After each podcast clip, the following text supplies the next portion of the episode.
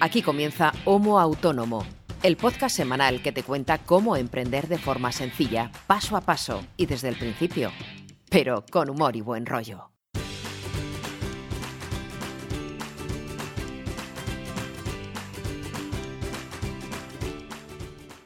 Hola, ¿qué tal? Muy buenas a todos y bienvenidos a este décimo tercero episodio número 13. Em, no sé si César es eh, supersticioso o no. O, No. O 12 más 1. Bueno, No. episodio número 13 de Homo Autónomo.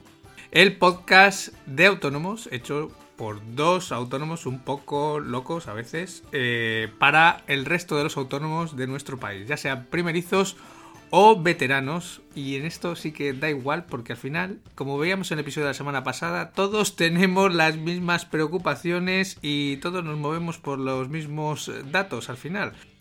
Así que yo esto no lo podría hacer solo porque yo rara vez puedo hablar una hora seguida sin que me dé un síncope. Así que necesito la colaboración de mi querido amigo César Brito. Buenos días, ¿cómo estás? Hola, persona. Muy bien, hombre. Más dormido que la semana pasada. ¿Has descansado? Sí, un poquito más, sí. Bueno, me alegro. Nada, no hay, no hay superstición aquí, ¿eh? Aquí gatos negros, escaleras, espejos, treces, no pasa nada. Si peor no, peor no vamos a estar. Yo tengo gatos negros, así que yo supersticioso no soy. A mí son los que más me gustan, ya te digo, ¿eh? Bien, esta semana... Oye, estuve, escuch- estuve escuchando el episodio de la semana pasada. Eh, nos queda mucho por mejorar, ¿eh? Pero comparado con el primero, no está nada mal, ¿eh? Vamos mejorando poquito a poco. Es que es una cosa que a mí no me gusta hacer, eh, escucharme ya capítulos anteriores porque eh, en principio, al principio me da vergüenza de mí mismo. Ah, a mí también, ¿eh? Porque si yo me pongo a escuchar, por ejemplo, alguno de mis eh, podcasts de los, por ejemplo, de esta última semana del diario con el que grabé hace cuatro meses, eh, es que me da una vergüenza tremenda. No, Yo, yo me muero de la vergüenza, pero no está del todo. O sea, quiero decir, te digo esto para, de forma implícita, felicitarte a ti y supongo que a mí también. Hombre, Porque vamos, poquito a poco, pero vamos mejorando. Me gustaría que nos escuchara más gente, eso sí. Pero bueno, todo se andará. ¿Esta semana qué? Esta semana vamos a hablar de gastos fijos mensuales. O sea, después de, después de haber explicado el alta la clave PIN, que de, hecho tuvimos feedback también de ese episodio de un usuario, luego lo comentamos en el, apartado de feedback. Eh, después de ese episodio que era un poquito más técnico y después del de la semana pasada que hicimos el, el resumen o, o comentamos el estudio nacional del autónomo, de que también hemos tenido feedback, Bastante bueno, por cierto. bastante bueno y bastante largo. Eh, vamos a hacer algo un poco más ligero también para la audiencia, que también es útil. Ojo, que esto también forma parte del autónomo. O sea, este, Y tanto. este episodio es un how-to, como nosotros los tenemos catalogados, o sea, cómo lo hacemos nosotros, pero eh, en realidad es también parte del autónomo, que es tener, sobre todo, controlados los gastos fijos mensuales. Y no creo que haya mejor forma que, eh, por lo menos, mira, a mí también me ha servido un poco para... eh, yo, a ver, los tengo controlados y sé lo que pago, pero nunca había visto o nunca había hecho el cómputo eh, de lo que supone mensualmente, porque yo tengo mucho servicio anual. eh, claro, cuando lo prorrateas mensualmente y vas sumando, pues al final, oye, es un pico.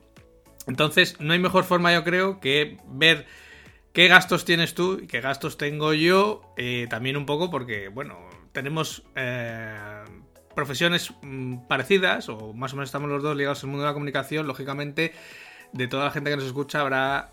eh, pues claro, gente que no use los mismos servicios que nosotros, gente que sí, gente que descubrirá cosas nuevas, gente que, bueno, eh, oye, para eso estamos, para también, oye, es un ejercicio de transparencia eh, pues también, como no tenemos nada que ocultar, pues oye, yo cuento lo, en lo que me gasto eh, mis perricas, tú gastas en lo que te la- tú cuentas de lo que las gastas tú y oye, si alguien aprende algo, descubre algo que le pueda ayudar, pues perfecto.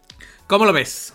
Pues hombre, parecerme, parecerme me, me parece bien. eh, Lo veo, eh, creo que es una herramienta o un recurso o una, un episodio que puede resultar útil a la par que ligerito. Me deprime un poco porque cuando comparo lo que gasto mensualmente, que me pasa como a ti, no lo tenía sobre papel y está bien ver un poco la, cifra redonda de lo que te gastas mensualmente y tal, lo comparo con lo que facturo y me, entran los siete males porque me entristece un poco, pero ya comentábamos la semana pasada que, que, todos los inicios son realmente complicados, son duros. Yo estoy en esa fase, por desgracia, espero superarla pronto, pero en fin, es lo, es lo que hay. No, no quita eh, que haya que gastar eh, lo que hay que gastar mensualmente, lo que tú decías también la pasada semana. Mm, la mayor parte de los gastos hay que considerarlos mentalmente como un seguro, como una cuota que hay que pagar a la, fuerza de forma necesaria y, olvidarse. Pero está bien para que la gente sepa más o menos eh, cuál es tu realidad y cuál es la mía. Como tú decías ahora, no todo el mundo se dedica a lo mismo, no todo el mundo utiliza los mismos recursos. Eh, y pues, tú y yo no tenemos unos grandes gastos de alquiler o, luz, tal, que ahora lo veremos. Hay gente que sí, que tiene negocios propios a, pie de calle, de, de venta física puede tener gastos de logística, o sea, cada caso es diferente, pero vamos a hablar de los nuestros para que la gente se haga una composición de lugar y quien, y quien se plantee empezar, eh, pues mm, también se haga una idea de, oye, pues si yo me dedico a un sector que es parecido al de estos chicos, mis gastos pueden estar por aquí, o yo le añadiría este o este otro. y, los y los veteranos que nos escuchen, que yo confío en que nos escuche algún veterano, nos mire con condescendencia y piense, angelitos, pobrecitos míos. Pero bueno, creo que, puede estar bien. Lo que sí te proponía fuera de micro es que como yo vaticino que tus gastos van a ser eh, más prolijos que los míos, no por nada, sino porque tienes más servicios, más historias. Y los míos, mm, afortunadamente para mí son pocos, eh, y acabaremos rápido. Yo te propongo comentar los míos primero y luego ya eh, entramos a tu, a tu tarta, a tus pedazos de pastel. Perfecto. Vale. ¿En qué te gastas la pasta? Cuéntanos. Pues yo la poquita pasta que me gano, eh, me la gasto de forma sistemática. Hay que aclarar que los gastos de los que hablamos hoy no tienen eh, que ver sino con el trabajo. es decir, son gastos derivados de la actividad profesional. Exacto, si alguien se, se, está suscrito a HBO, Netflix y tal, no entraría en este tipo de gastos, salvo que te dediques específicamente, por ejemplo, se me ocurre, a hacer crítica cinematográfica o trabajes para un medio cultural tal, y la cuota, eh, como la entrada del cine de los antiguos críticos de cine, entre dentro de los gastos laborales que tú consideres como parte de tu trabajo, pero no es el caso. Mm. Vamos a hablar solo de gastos derivados de la actividad profesional. En mi caso, el grueso de mis gastos se reduce a la cuota de la seguridad social, que yo actualmente pago 140 euros, 139 con bastante, casi 140, porque aún estoy eh, beneficiándome de una reducción de cuota eh, del 50% por eh, discapacidad. Como comentaba la semana pasada, yo pago un poquito menos. Ya me, entre comillas, fumé el periodo de, tarifa plana de 50 euros mensuales, que me encantaría seguirla pagando, pero de momento no se puede. aún así, pues es una reducción que agradezco porque, si quieras que no, pues es un 50% más barata. Son 140 euros que tengo que pagar sí o sí. Sí. Luego eh, pago mi factura de teléfono móvil, yo pago 20 euros al mes, estoy con una compañía que se llama PP Móvil, me parece. PP Phone. Eh, eso, PP Phone. Em, perdón, no, se nota que nadie nos está pagando publicidad porque, porque ni los nombres sabemos bien. Y luego eh, tengo Mm, algunos gastos no fijos, pero sí mensuales y algunos bimensuales y trimestrales. Eh, mensuales es la cuota de que pago, el servicio que yo le pago a mi gestor, para que me lleve toda la contabilidad y me solvente cualquier duda que tenga y cualquier problema de papeleos y tal, que pago 60 euros con 44, iba incluido, en un plan determinado que me cubre lo que yo necesito. Eh, es el dinero mejor invertido que he pagado nunca con muchísima diferencia, pero con muchísima diferencia porque me quita de muchísimos problemas. Y luego, eh, gastos que tengo y podría no tener, pero mantengo, aún no sé muy bien por qué. Ejemplo, em, yo soy de los pocos estúpidos que debe haber en el mundo que está pagando anualmente eh, por tener una cuenta de correo electrónico de Hotmail en su día, hoy en día de Outlook que dices tú, Brito, eres idiota. Si, existe, por una parte, eh, Gmail y estás pagando, que ahora iré a ello, tu propia cuenta de correo. ¿Por qué eres tan idiota? Sinceramente, no lo sé. Estoy pagando 20 euros anuales que prorrateado no sé cuánto saldría. Nada, muy poco. Bueno. Eh, nada, nada. Porque en su momento me hizo falta eh, pagar la, la, cuenta de Hotmail de entonces, que ya Hotmail ni existe como servidor de correo, uh -huh. porque era lo único que tenía. Lo pagué y uf, como es una vez al año, a veces se me, se me pasa la renovación y no lo cancelo sí. antes de tiempo y tal. Es una cosa que no me molesta, es una cuenta de correo que prácticamente no utilizo salvo para recibir spam y cuatro tonterías. Uh -huh. Pero bueno, como es un gasto que no noto en el mes a mes, pues mira. Yeah. Otro, otro gasto similar y casi de la misma cuantía es el, el pago a los servidores y de mi página web y de mi correo que yo realizo también anualmente, que ya comentamos que desgraciadamente estoy en, en un proveedor de estilo low cost, como es One and One, que ahora se llama de otra forma, no recuerdo. Caca. Sí, no, ya sé que es caca y de hecho tú y yo ya hemos hablado de solventar esta situación de forma privada entre tú y yo y, sí. y cambiar un poco el tema, pero a, a día de hoy tengo lo, la página eh, albergada en, en, un servidor de One on One que creo que el, co el coste anual son 25, 25 no, perdón, 21,50 y algo al año también, ya, ya. lo cual prorrateas el gasto sí, y tampoco es mucho. Y eh, si no me equivoco, mm, creo que son todos los gastos que yo tengo así fijos. Luego hay algún gasto que no puede contarse como fijo, que es lo que puedes gastarte, por ejemplo, cuando me compro un móvil nuevo, que suele sí. ser una vez cada dos años. Sí. Estoy deseando comprarme una impresora nueva, pero no puedo contabilizarlo como, como gasto fijo. Cuando tenga que comprar consumibles, tinta y tal, sí, la, mm. sí lo meteré como un gasto, pero de momento no. O sea, mis gastos, el grueso de mis gastos son eh, la cuota de seguridad social, la cuota del te, la, cuota de la factura del teléfono móvil, eh, los servicios de mi gestor y el coste, digamos, prorrateado tanto de la cuenta de correo de Outlook, que prometo eliminarla pronto porque me siento idiota, y el, el, servidor. Como ves, no creo que llegue a 200 euros mensuales o 200 y poco. Pues sí. Ahora mismo. Está bien. Cuando me toque pagar eh, la cuota íntegra de la seguridad social, esto cambiará bastante. Claro. Pero de momento mis gastos rondan los 200, 200 y poco euros eh, mensuales. Esto lo comparas con lo que facturo y bueno, eh, la situación es bastante deprimente. mm, también es cierto que no, no tengo contabilizados como gastos fijos ni el alquiler del piso donde yo vivo, ni los gastos derivados de, del alquiler de ese piso, es decir, mm. la luz, el agua, el gas, etcétera. Sí. Porque aunque trabajo en mi casa, no he consultado con mis gestores, algo que debo hacer, si esto podría contabilizarse como, como gasto laboral para que me figure en la declaración de la renta y poder desgravarme parte de los gastos. Aún no lo sé.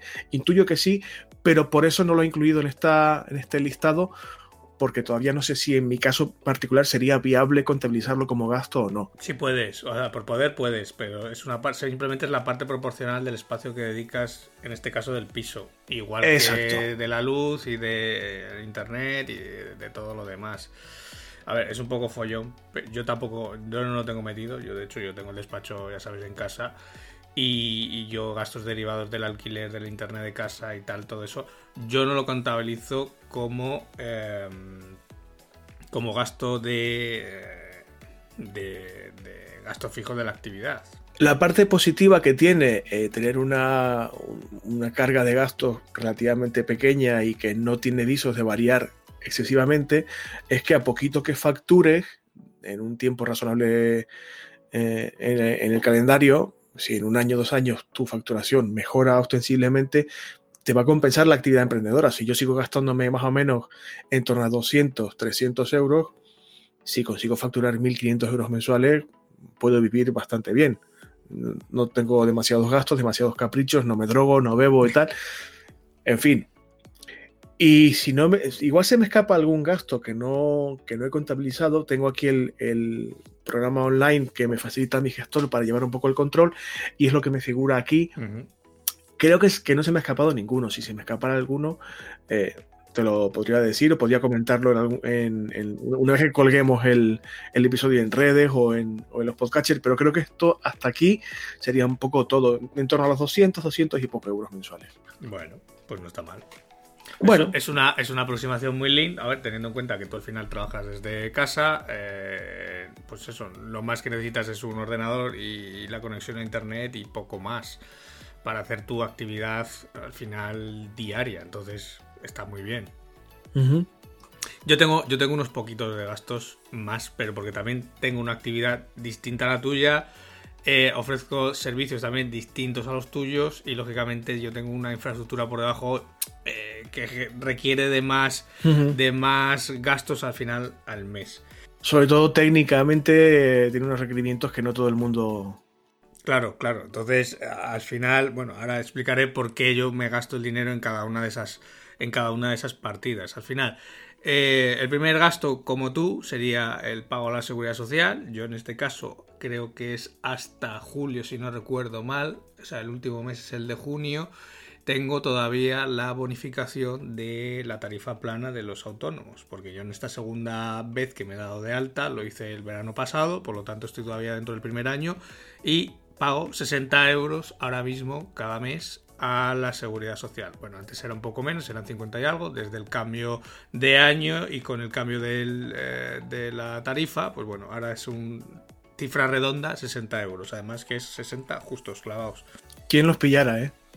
pues sí, si se pudiera mantener estaría, estaría muy bien, pero bueno, ya hablaremos luego de eso eh, en el apartado del feedback. y retomamos, retomamos, este, retomamos, este, retomamos este tema.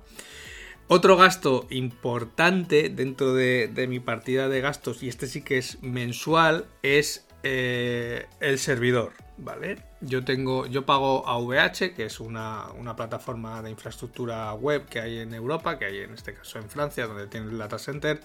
Yo tengo un servidor virtual, ¿vale? Un servidor cloud, donde tengo alojados todos eh, tanto mis proyectos como los de Raquel, los de mi pareja, eh, digamos todo, la amalgama de proyectos que vamos construyendo los voy metiendo ahí. A ver, yo esta decisión ya la tomé hace, pues yo creo que dos años o, tres años ya incluso, yo creo que llevo teniendo eh, este servidor. Porque, bueno, yo ya llevo muchos años metido en ese tema de web. Creo que ya he pasado por todas las empresas de hosting incluido One and One. Yo también cometí ese pecado hace muchos años.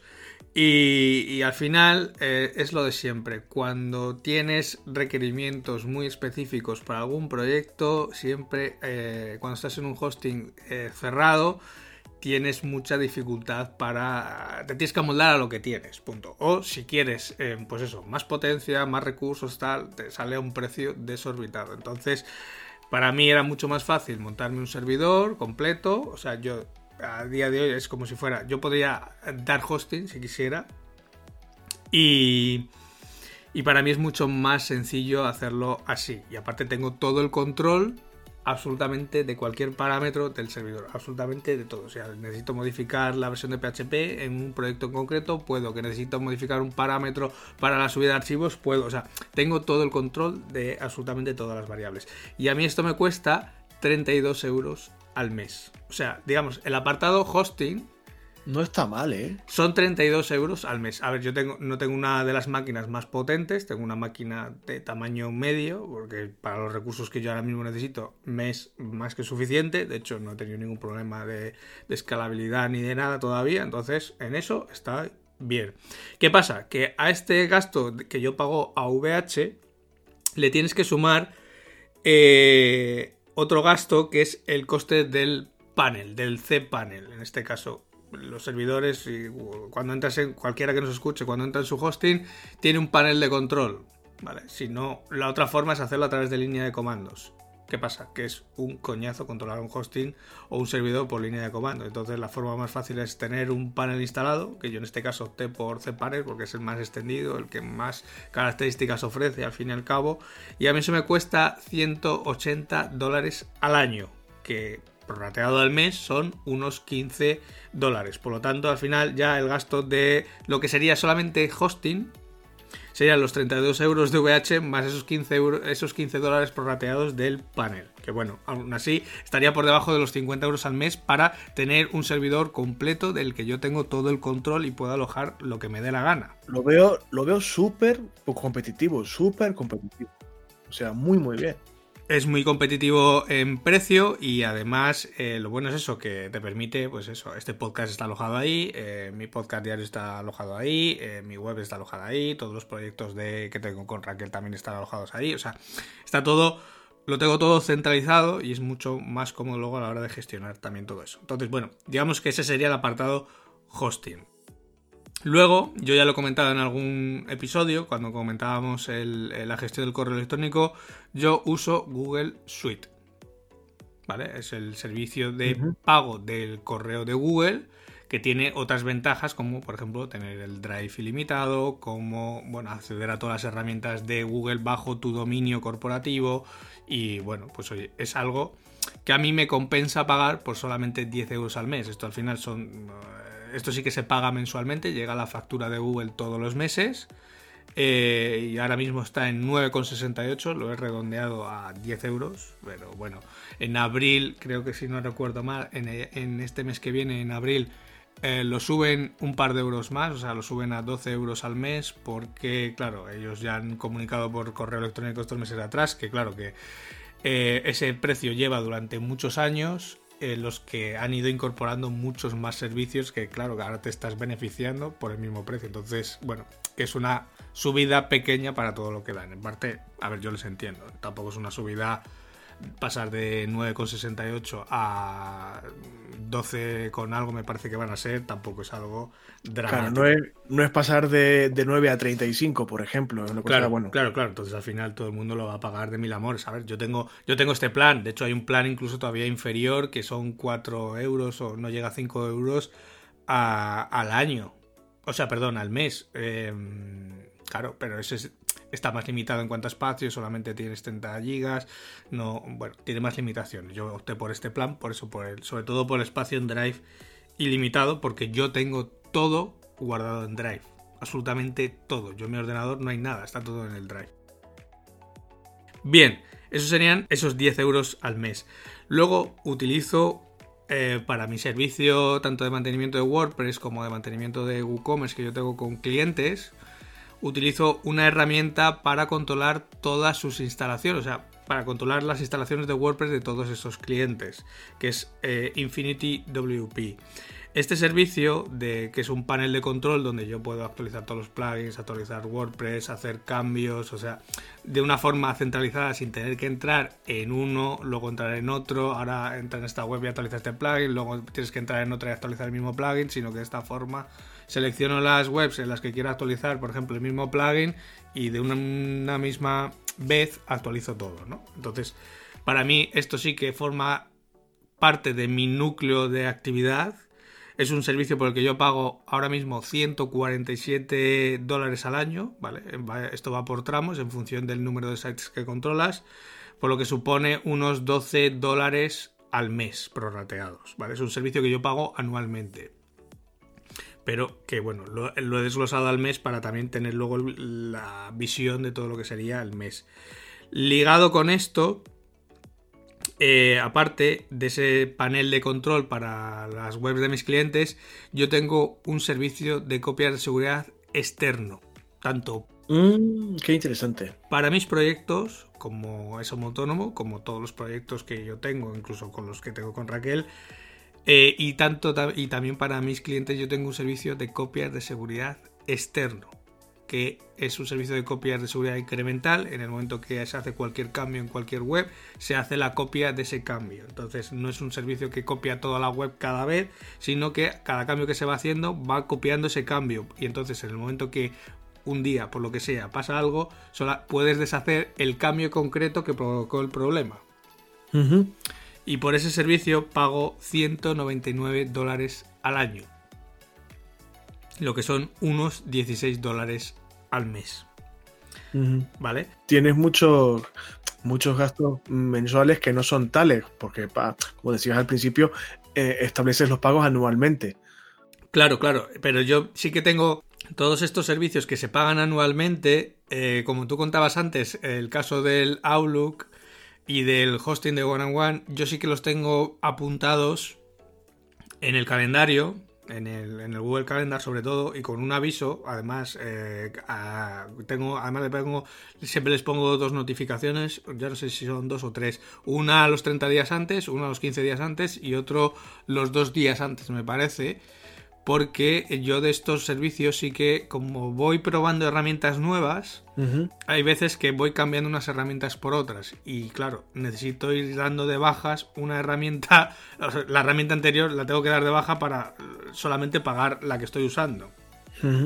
Entonces, eh, yo estos servicios que están anualmente, yo los tengo todos marcados en el calendario, la fecha en la que vence el contrato o la, re- o la fecha en la que se realiza la renovación para decidir si renuevo o no renuevo o cancelo. Eh, bien. ¿Qué más gastitos tienes? Aparte de esta copia de seguridad externa que me parece súper útil. De hecho, ya hablaremos porque a lo mejor me interesa. Claro, este, yo esto es uno de los servicios que yo tengo dentro del mantenimiento de WordPress que hago a mis clientes. O sea, es una de las características del servicio que es un sistema aparte que yo integro dentro de la web para que vaya haciendo esas copias incrementales. Luego, otro apartado dentro de lo que serían los gastos, eh, que yo le he puesto el cómputo anual, luego lo he prorrateado, porque claro, esto va en función de eh, cuándo se produce la renovación de cada uno, sería el tema de los dominios. A ver, yo trabajo con webs, yo trabajo pues todo online, prácticamente todos los proyectos son online y al final cualquier proyecto online parte de un dominio. Entonces, tengo bastantes dominios que me suponen un coste aproximado al año de 200 euros. Solamente los dominios que tengo registrados para mis proyectos y bueno, aquí también contabilizo los que tengo, los proyectos de, que tengo con Raquel, que lógicamente están todos dentro de la misma cuenta. Pero digamos que todos los dominios que están bajo mi actividad o que afectan directamente a mi actividad o mi línea de negocio, me suponen un coste de unos 200 euros al año, lo que son unos 16 euros al mes. ¿Vale? Para que te hagas una idea, solamente el dominio de martin.click me cuesta al año unos 140 euros. No está mal. No está mal. No duele al pagarlo mensualmente, pero no está mal. Porque es un dominio, es un dominio premium y tiene, o sea, no cuesta 8 euros como un .com normal. Ya, ya. Veo que estoy haciendo el idiota de forma grave, pero bueno, ya hablaremos de eso. No, no, ¿por qué? No, no, es que tengo que. Es verdad que, sobre todo quienes trabajamos online, tenemos que ser muy cuidadosos con dónde alojamos los proyectos, qué servicios te, te facilita ese proveedor, qué garantías, sobre todo de seguridad y de, y de flexibilidad, te, puedes disponer. O sea, es, muy importante contar con un servicio, mm, digamos, de alojamiento, de hosting y derivados que sea de calidad.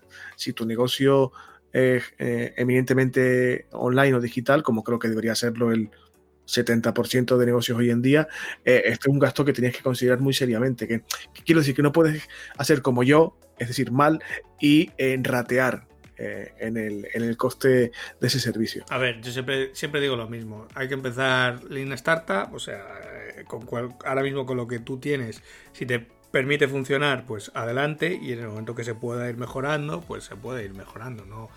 ¿Qué, qué es lo que a mí me chirría muchas veces? Que a veces me encuentro, como ya te he comentado, clientes que facturan mucho con su web, y cuando hablo, cuando digo mucho, es cifras de 5 ceros al mes eh, a través de su web y que no tengan un servicio de copia de seguridad de la web. Pues a mí eso, eh, bueno, mm, yo no dormiría tranquilo. ya, ya. No duermo tranquilo ni yo pensándolo.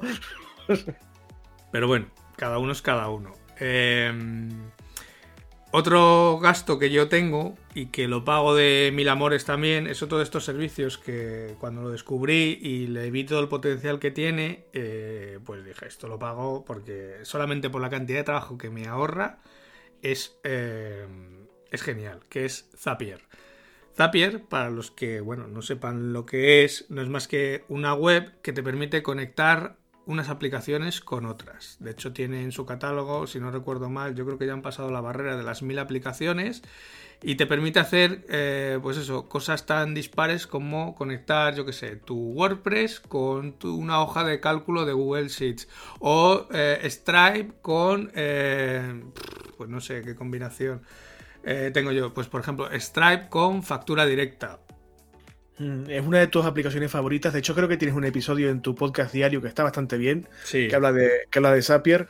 Y si no me equivoco, nuestro podcast eh, también está vinculado en la actividad, sobre todo de publicación, programación y tal, está vinculada sí, a, esta, sí. a, Zapier también. De hecho, uno de los uno de los hubs es eso, la distribución del podcast, que en el momento que se publica el podcast, eh, pues eh, Zapier lo ve y en este caso coge datos de la publicación de ese podcast, coge el título, coge el extracto, coge la imagen que le hemos puesto y lo publica en Facebook, lo publica en Twitter, lo publica en LinkedIn, o sea, va haciendo distintas, distintas automatizaciones.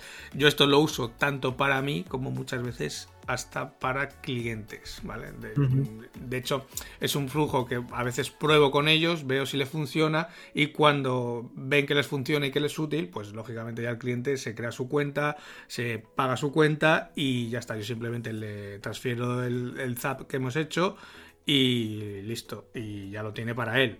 Pero es una herramienta a veces muy, muy útil por eso, porque hay veces que te quita mucho tiempo de tareas coñazo, como yo digo yo. O sea, cuando se te registra, por ejemplo, a mí cuando se me registra un usuario premium en la web, eh, pues claro, necesito que se genere la factura de ese servicio.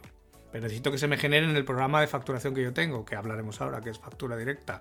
Claro, eso me supone eh, que cada vez que alguien se suscribía, entrar, hacer la factura correspondiente, no sé qué, no sé cuántos. Y ahora ya directamente en el momento que entra el cargo en Stripe, que es la pasarela de pago, Zapier lo ve, coge los datos de ahí, coge los datos de que ha dejado el usuario en WordPress, se los lleva a factura directa, pum, pum, pum, me compone la factura y la deja guardada.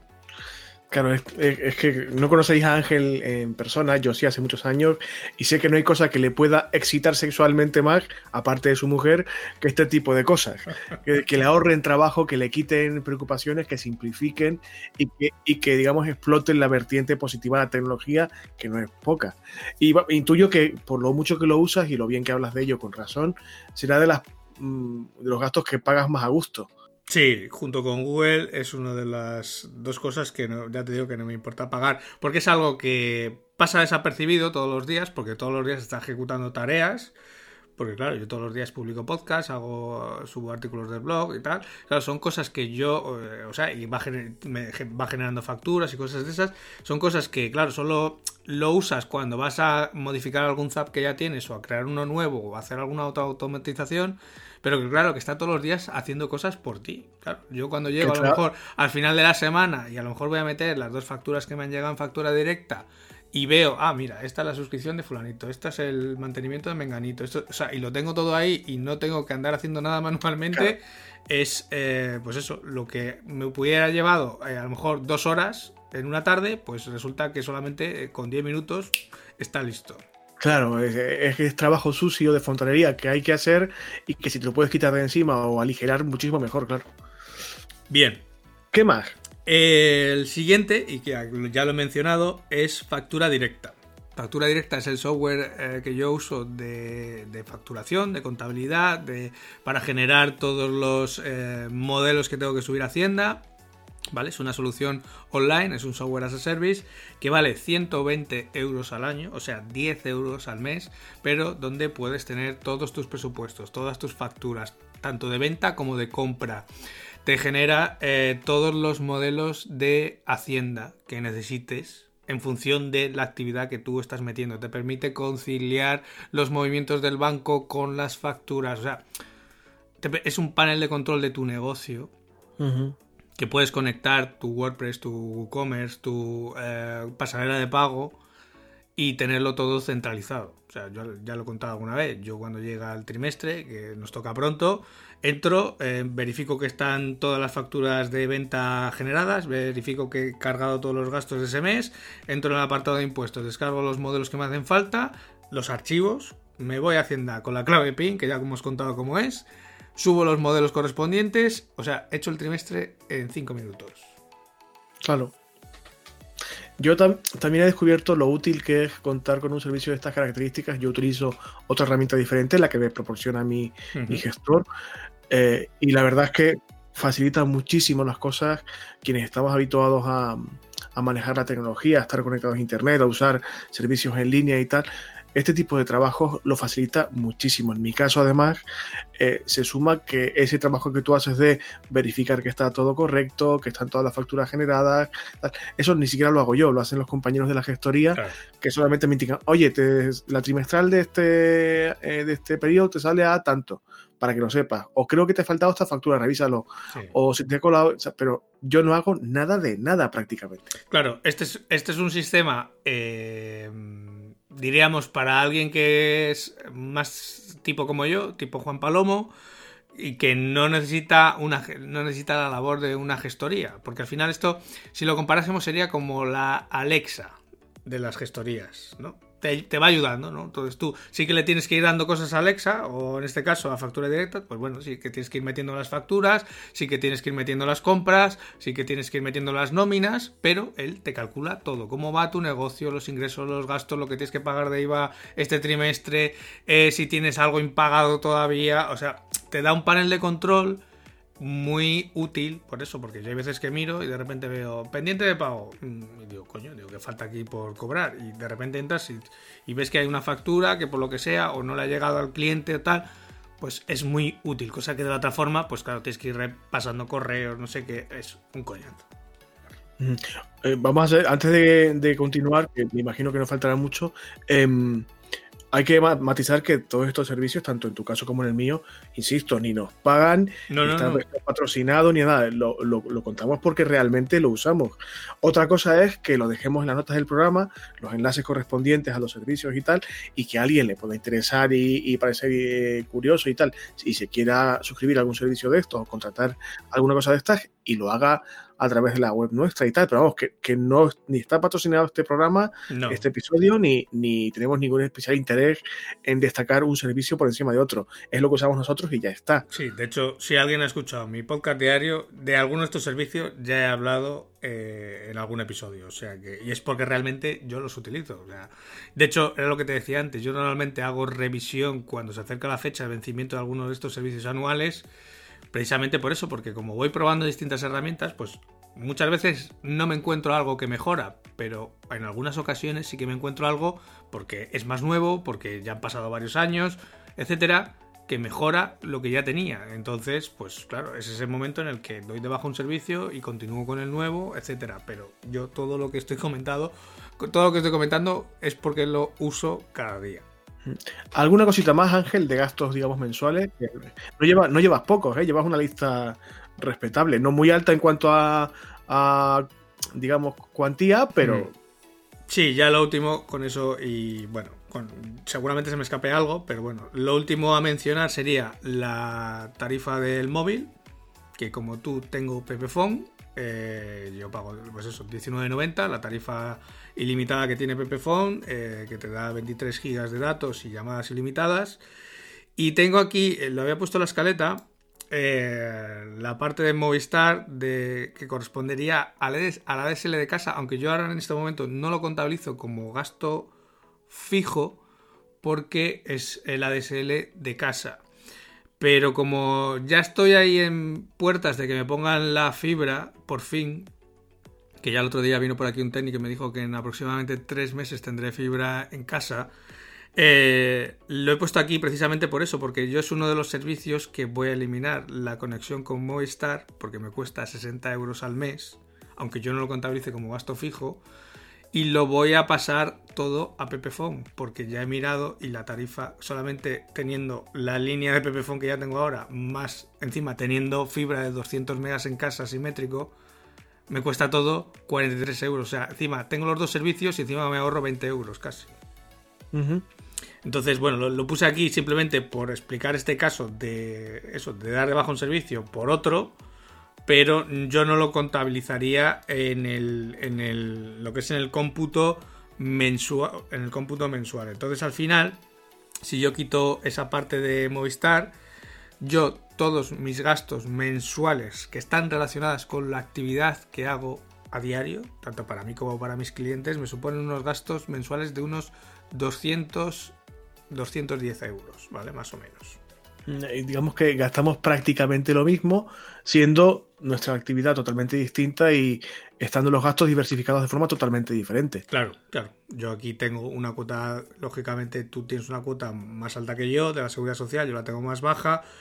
Y yo hay servicios que, pues bueno, eh, los tengo prorrateados, o sea, son todo, hay muchos de pago anual, etcétera, pero, pero sí, digamos que más o menos estamos en la misma, en el mismo nivel de gastos, sin embargo, eh, tenemos distintos servicios y distintas eh, vías de financiación, distintas volumen de facturación, que es lo que me preocupa a mí en este momento, en mi caso particular, pero para que la gente que nos escuche vea que siendo muy diferentes, tanto como personas como profesionales, mm, nuestra situación se parece bastante a la hora de, afrontar eh, los gastos, que no es que alguien eh, se gaste 5.000 euros mensuales y otro 100. O sea, nuestra actividad es relativamente parecida, pero es muy diferente si la ves de cerca y sin embargo nuestros gastos se parecen mucho, porque nuestra actividad se parece.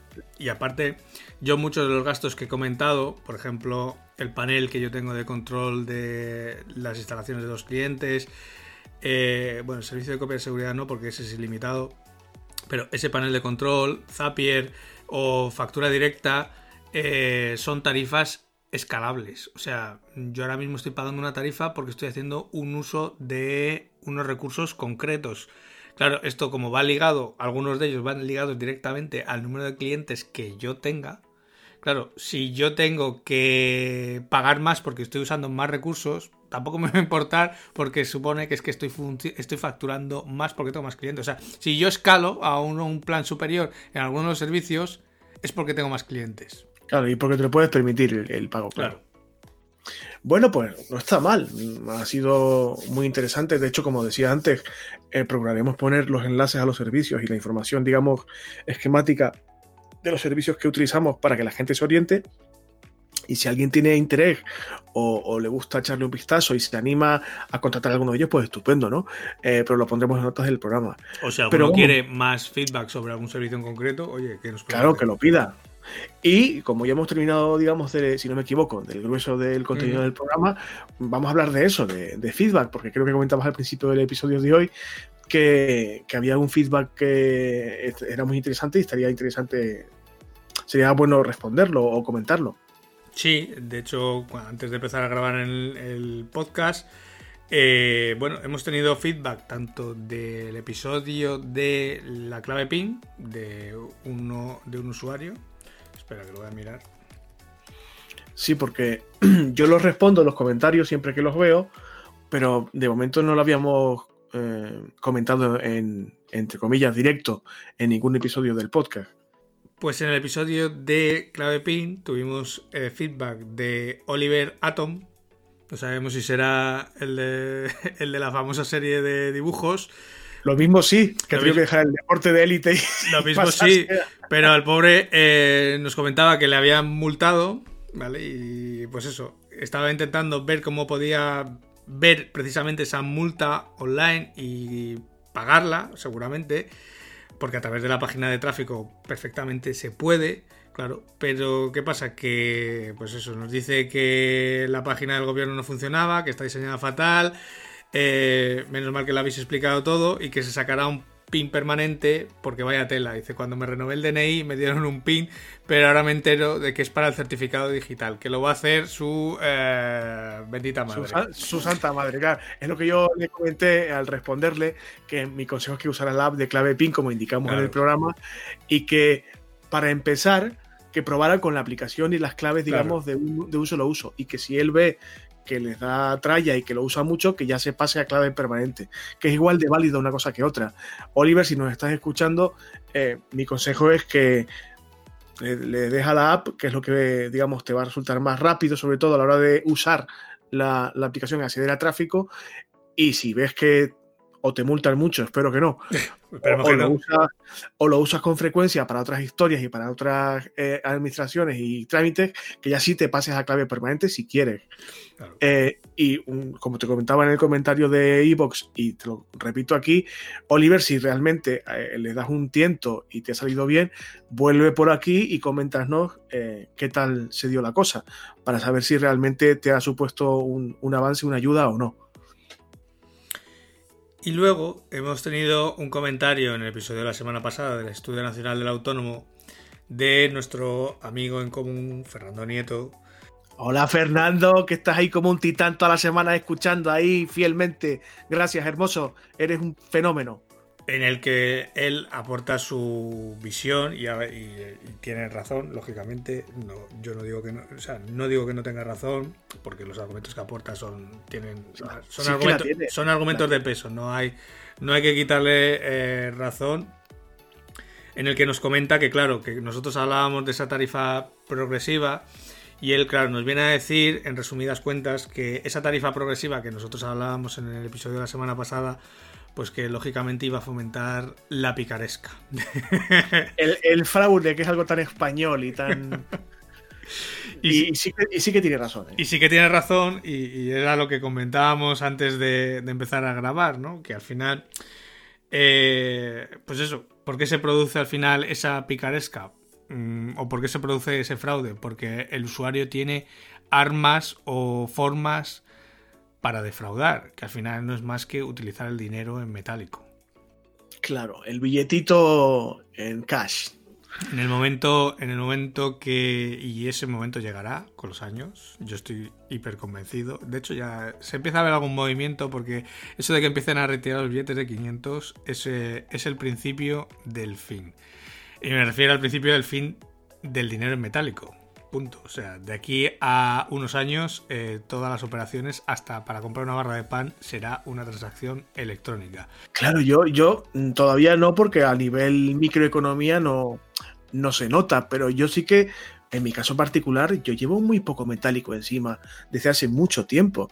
Yo hace que no visito un cajero automático ni se sabe. Yo no llevo nunca dinero metálico encima, nunca. Claro, es que eh, si alguien me atraca por la calle lo lamento mucho porque no va, ¿sabes? Se va a llevar el peor rato él que yo, porque es que yo no tengo nada. Mi móvil es una caca, no llevo dinero metálico, o sea, no, llevo portátil encima. quiero decir que mm, yo sí tiro de, transacción electrónica, de, trabajo, digamos, bancario eh, online, y como dices tú, me imagino que llegará el momento en que hasta las transacciones más pequeñas eh, terminarán por, por hacerse vía, como, por vía telemática. ¿Esto quiere decir que no habrá fraude, que no habrá tal? No, porque puede haber, digamos, eh, tramposos tanto en el contexto digital como en el offline. Pero esto de, lo que habla eh, Fernando es un comentario que no, a ver, no lo podemos resumir todo porque es muy extenso, aunque todos sus argumentos, como decías tú, son muy válidos. Debería pasar mm, menos o de otra forma no tan sangrante. No, no debería, no debería pasar, porque en el momento que el dinero, mm, en el momento que no hay dinero y que no hay otra forma para pagar que no sea mediante un medio electrónico, me da igual que sea mediante tu PayPal, tu, una transferencia bancaria, em, un, ingreso en Stripe o tarjeta de crédito, al final eso es una transacción electrónica en la que queda siempre reflejado en algún sitio es rastreable, deja un, camino que se puede seguir, etcétera. Y por lo tanto, en el momento que es rastreable, eh, se puede, eh, pues lógicamente se puede acumular, se puede saber todo lo que has facturado, lo que no, o sea, mm, al final podríamos llegar a esa hipotética cuota progresiva. Pues técnicamente y tecnológicamente sí sería posible. Se podría hacer. Bueno, pues como veis, siempre os comentamos que, deseamos ardientemente que nos hagáis comentarios, que nos deis feedback de todo tipo, tanto de lo que comentamos en el programa como del programa en sí, de cómo lo veis, cómo lo mejoraréis, cómo no y tal. Y como veis, si, nos comentáis cosas, respondemos. Eh, nuestra aspiración, lo ha comentado Ángel alguna vez, es algún episodio de este podcast dedicarlo íntegramente a esto, a responder eh, preguntas y comentarios de, la gente que nos escucha. Pero bueno, de momento está Fernando ahí como un titán eh, escuchándonos siempre. Me consta que también hay algún usuario de Twitter que nos usa como referencia semanal. A Orca le mando un abrazo y bueno, un par de ellos que, nos escuchan con cierta regularidad y que tienen actividad en, en redes. Pero bueno, que estamos aquí para esto, para responder preguntas. Prometemos no escaquearnos. Para todos los demás, cuando tengáis cualquier duda, por ejemplo en el episodio de hoy, si alguien quiere saber algo más de alguna herramienta o de, o de algo de lo que hayamos hablado, tanto del episodio de hoy, del episodio que sea, pues tiene el formulario de contacto de nuestra web. Está en homoautónomo.com barra contactar. Ahí si nos escribís, le va a llegar, nos va a llegar un correo tanto a César como a mí y cualquiera de los dos, pues eh, en función de quien haya dicho que, pues responderá uno, responderá otro, claro. Claro, y si no sabemos responder, también lo diremos. Oye, mira, no tenemos ni idea y procuraremos derivar a alguien que sí que sepa responder esa pregunta. Eso es. Eh, aprovechando que estamos en la sección de feedback, eh, no te lo he comentado antes de empezar a grabar, pero aprovecho para hacerlo ahora. quisiera plantear una problemática con la que he encontrado esta semana en el trabajo del día a día y tal, a ver si alguien puede responderme eh, y, me hago una idea. Creo que ya sé lo que voy a hacer, pero para recabar, por interés, puro, por curiosidad más que nada, eh, que me gustaría recabar opiniones de los demás. Por primera vez desde que soy autónomo, me he encontrado con un dilema moral. Quiero decir con esto, me han hecho un encargo para una creación de un contenido determinado, que no es ni muy complejo ni me va a llevar mucho tiempo. La facturación no será muy alta, no sé si llegará a los 200 euros, creo que es un poco menos. Es un cliente pequeñito, eh, pero que tiene pinta por el tipo de contenido, por, el, pedido que me ha hecho y la forma en que me lo ha hecho, que se va a extender en el tiempo si me lo ocurro un poquito y las cosas no se dan del todo mal. Es mi primera experiencia con este cliente, no he escrito para ellos antes y bueno, hay que ver cómo reciben mi contenido y cómo, cómo establecemos la relación. Pero el problema moral me surge cuando me encuentro en la situación de que, por una parte, me va a venir muy bien ese dinero, porque ya veis que mis gastos son pocos, pero mi facturación también lo es y no, no puedo renunciar o no debería poder renunciar de forma fácil a ese ingreso, aunque sea corto, pero eh, voy a tener que escribir de algo con lo que personalmente y a nivel íntimo y no ideológico, pero sí a nivel ético, no estoy del todo de acuerdo. No puedo dar más detalles para, evidentemente, no, no saltar la liebre ni hablar de un cliente y no, no entrar en problemas legales, ¿no? Pero me va a tocar escribir sobre algo en lo que A, no creo, B, considero que es, entre comillas, peligroso para la conciencia pública y que por otra parte, mm, en mi vida personal, fuera del trabajo, eh, he ejercido y ejerzo una posición beligerante en contra.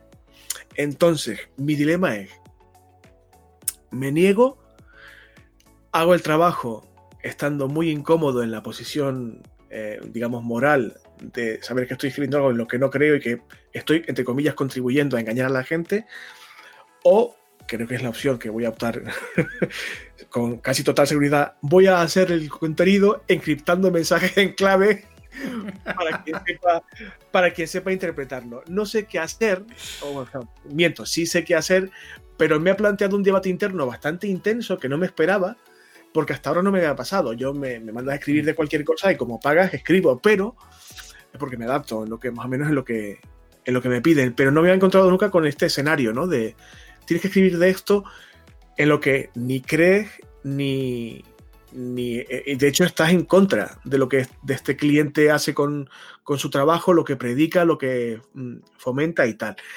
Y me, he visto súper descolocado. Lo comenté en un tweet y tal, así, pasó un poco desapercibido. Pero sí me gustaría que si la gente escucha el programa de esta semana y, escucha este caso que, me he encontrado, o si se ha encontrado un caso similar, ¿qué es lo que haría? Porque, en fin, estamos hablando de trabajar, de, de salir adelante con un proyecto, de sacar un poco la cabeza, de ganarse la vida lo más honestamente posible, pero eso no quita que, que te comportes de forma éticamente correcta, que lo que tú haces no te impida dormir por las noches. A ver, esto no va a ningún sitio porque es un cliente pequeño, un pedido pequeño, mm. no es una gran corporación, no es una gran marca y mi trabajo no va a tener trascendencia de ninguna clase con casi total seguridad, pero yo sí sé lo que estoy haciendo, sé que ese texto, aunque no vaya firmado por mí, está hecho por mí. Entonces estoy ahí en esa diatriba que diría mi padre si alguien nos escucha y se ha visto en esta situación o se pone en mi lugar, ¿qué es lo que haría? Es posible que intente programar el bot de, las redes sociales para que haga alguna encuesta en Twitter o similar. Pero bueno, sí me gustaría que si alguien escucha el episodio esta semana, que nos cuente. ¿Y tú qué harías en mi lugar? Que no te he preguntado. Pues yo lo tengo claro, pero bueno, yo emplazo a nuestra audiencia para la semana que viene, a ver si alguien te da feedback y yo tengo mi opinión. O sea, yo sé, porque de hecho a mí me ha pasado con algún proyecto ya. Y yo tengo mi posición bastante clara, pero claro, mi posición es distinta que la tuya. Entonces me lo reservo para la semana que viene y comparamos. Correcto, y si no responde nadie, pues rescatamos este, este temita y que posiblemente cuando grabemos el siguiente episodio ya estará solventado el asunto, porque ya habré entregado, facturado, etcétera, pero porque ya avanzo que no me puedo negar. hoy por hoy no me puedo negar a trabajar con un cliente de este tipo, por, por mi posición actual, por mi, por mi volumen de facturación actual, etcétera. Quizás en otro momento, si fuera un tema residual, sí podría descartarlo por aludiendo a motivos ideológicos, éticos o lo que sea, pero eh, de momento no me puedo negar. Sí que voy a intentar de alguna forma tranquilizar mi conciencia de algún modo, pero no sé cómo todavía. Eh, a ver, tranquilidad, no, no, me están pidiendo que cometa ningún delito ni nada de esto. Esto es una empresa que tiene una actividad determinada, en una línea de negocio determinada y, se acabó. Solo que yo no comulgo demasiado con lo que esa empresa hace y hacia dónde va. Pero no es nada delictivo ni, ni nada subversivo ni nada. Simplemente que no puedo dar ningún detalle más. Vale, pues la semana que viene vemos a ver el resultado, vemos el feedback si hay y bueno, y también te cuento lo que yo hubiera hecho seguramente, pero bueno, yo tampoco quiero eh, condicionar lo que la gente te pueda decir. Correcto. Pues hasta aquí el programa de hoy. Mm, simplemente daros las gracias a todos los que nos acompañáis una semana más, escuchando este episodio número 13, 12 más 1, como decía el gran Ángel Nieto. Eh, en, el que en el que hemos estado viendo cuáles son nuestros gastos fijos mensuales, tanto los de César como los míos. Oye, cada uno tiene los suyos. Y hemos visto también eh, alguna herramienta que, pues mira, César también desconocía y que seguramente algunos de los que nos escuchen también puedan desconocer. Así que eso que también nos hemos llevado para casa cada uno. Como siempre, daros las gracias a todos por acompañarnos, por vuestras valoraciones de 5 estrellas en iTunes, que algunos ya nos vais dejando, por esos corazoncitos verdes en Spotify, que también nos sirven, y por esos me gusta y comentarios en iBox, que de momento es la plataforma que más activa está en cuanto a feedback. Porque si los dejáis, eh, nos vais a ayudar a subir los rankings y hacer que este podcast de un autónomo cada vez sea más visible para los que realmente les interesan, para todos los autónomos y así cada vez nos escucharán más. Pero sobre todo, muchas gracias por estar a otro lado. Sin más, eh, nos despedimos. César, muchas gracias por estar una semana más. A ti Ángel, un abrazo fuerte, abrazo a todos, especialmente a la comunidad que tenemos ahí activa y fiel en Twitter, a Fernando, que ya hemos hablado de él esta semana, a, a Gorka Limocho, a Mercedes Blanco, a los que están ahí cada semana y que participan en redes, pero a todos los demás también un abrazo fuerte, hasta la próxima semana. A todos los demás, pues nos escuchamos el próximo sábado con un nuevo episodio de Homo Autónomo. Hasta entonces, feliz semana a todos. Adiós. Adiós a todos.